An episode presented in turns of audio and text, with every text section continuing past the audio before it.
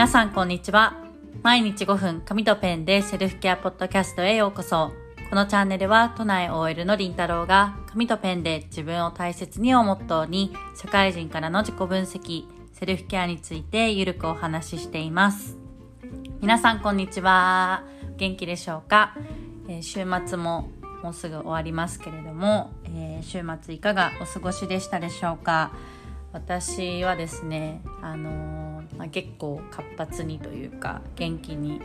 過ごしてましてなんかはい改めて今いる環境に感謝したりとかこう周りの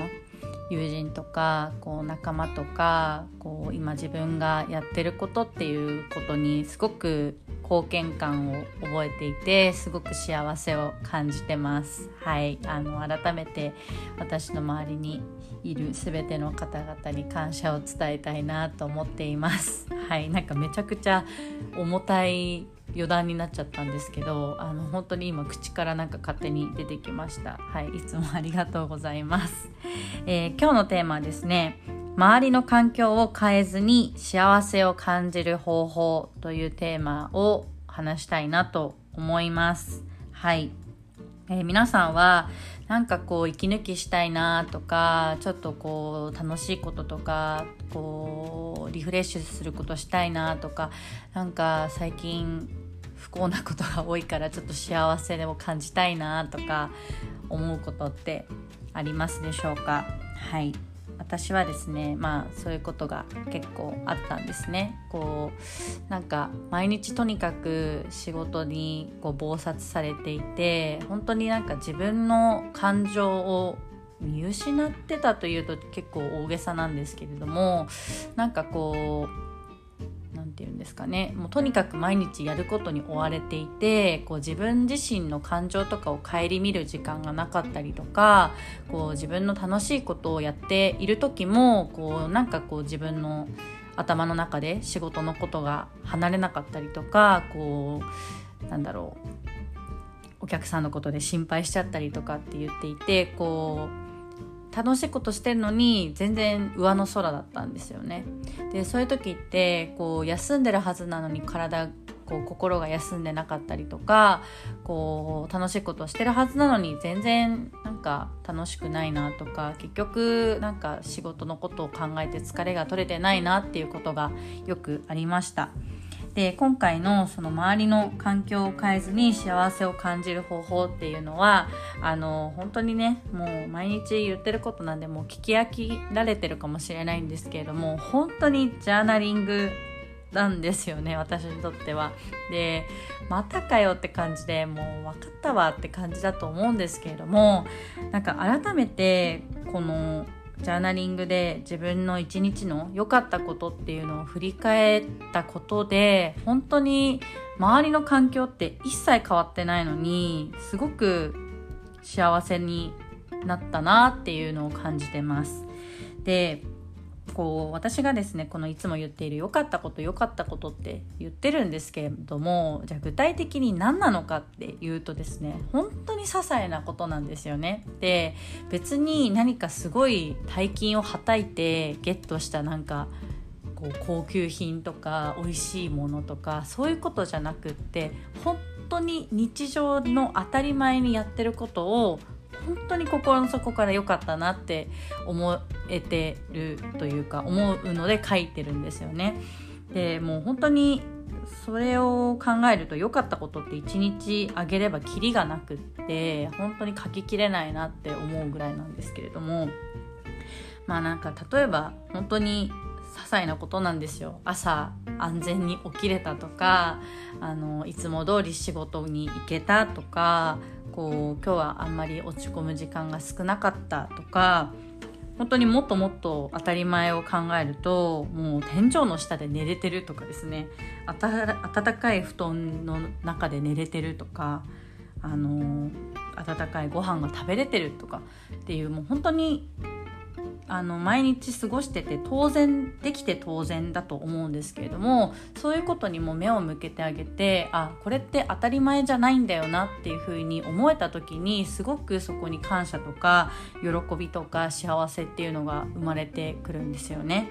でやっぱりこう自分の周りのことをやってもらって当然とかできて当然とかあって当然っていうふうに思うとそこがこう基準値になってそれよりも上回る上回ることがないと幸せを感じられないっていう、まあ、形になると思うので単純にこう幸せのハードルが高くなると思うんですよね。だけど幸せのに感じるハードルをぐっと下げてあげると本当にもう今なんかもう息できてるだけでよかったとか本当にめちゃくちゃ大げさですけど本当に思えるようになるんですよねなんかこれ話してるとすごい自分で聞い多分過去の自分が聞いたらなんか嘘くさいなとか何を大げさなって思われるんじゃないかなって思うぐらい本当になんか当たり前のことを言ってるだけなんですけれども本当に私は心からそう思っているんですよね。でこれってあのジャーナリングをじゃあ始めてあのすぐこういう風に書いてくださいっていうことではなくって最初は全然出てこないんですよ。その良かったこと書いてって言われてももう何も出てこなくってなんかうーんみたいな週末映画見れたとかあの本当やったことでなんかこうなんだろうどこどこにお出かけに行ったとか本当にもう日常というかその特別な出来事だけ最初は書いていたんですよね。でなんか全然書けないもんなんだなって私も最初思いながらやってましたでもそれがですね1ヶ月とか経つと本当にもう無心で良かったことを書きまくれるようになるんですよねで書きまくれるようになると本当にあの以前ポッドキャストの、えーと、コラボというかインタビューを受けさせていただいたエミリーさんもあのセッションを通しておっしゃってたんですが本当に感情の感度が上がるんですよね。でこう嬉しかったこととか幸せだなって思うことに対しての感度も上がりますし逆にこうネガティブに思ってることとか自分が嫌だなって思ってることにもすごく敏感になってじゃあそれを減らすためにはどうしたらいいかなっていうこう対策を考えられるようになるので本当にこう一日一日の自分の感情を振り返ることによって次の日がもっと良くなるっていうのが体感できたなっていうふうに思っています。でなので最こうもしですねこのポッドキャストを聞いてあちょっとジャーナリングやってみようかなって思ってくださった方の中でもこうなんか全然りんたろーが言うように書けないなとかなんか自分の書き方が間違ってるんじゃないかとかこうネガティブなことしか出てこないとかってあると思うんですけれどもそれで OK なんですよね最初は。で書けない時はもう書けないって書いていいですし思いつかない時は思いつかないって書いて大丈夫です。もう本当に今のありのままのあなたの状態っていうのをこう素直に紙の上に表現していくっていうのがまずはあの最初の一歩だと思いますのであのぜひですねあのやっていただきたいなっていうふうに思います、えー、本日は周りの環境を変えずに幸せを感じる方法というテーマでお話をしました、えー、このエピソードにご質問ご感想などあれば LINE 公式の方にご連絡いただけると嬉しいです。それではまた1週間頑張っていきましょう。さようなら。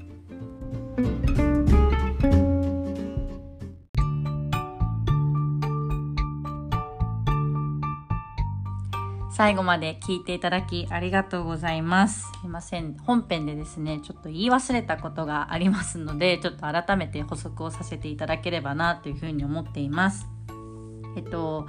あのー、私がですね本編の方でこう書けない時はなんか書けないで書くとか思いつかない時は思いつかないで書くって、あのー、言ったんですけれどももう一点ちょっと気をつけていただきたいなっていうことがありましてそれはあのー、本当に今の自分が心の底から良かったなって思えた時にこう良かったことを書いてほしいんですね。あのというのは例えば自分の本当はこれ良かったって思ってないのに無理やりポジティブ変換をしないでいただきたいんですよね。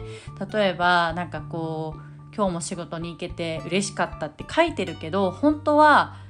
もう全然仕事行きたくないとかもう仕事なんて本当今すぐでも辞めたいとかもし思っていたらあの仕事行けてよかったって書かないでほしいんですね。であのこれなんでかっていうと結局こう紙の上ではポジティブにこう良かったことに見えても自分が本当にそう思っていなかったら自分の心の声に嘘をついていることになるんですね。なのでそれってこう本当は自分はこう仕事行けて良かったって思わなきゃいけないのにそう思えてないっていう風にそうの自分を否定する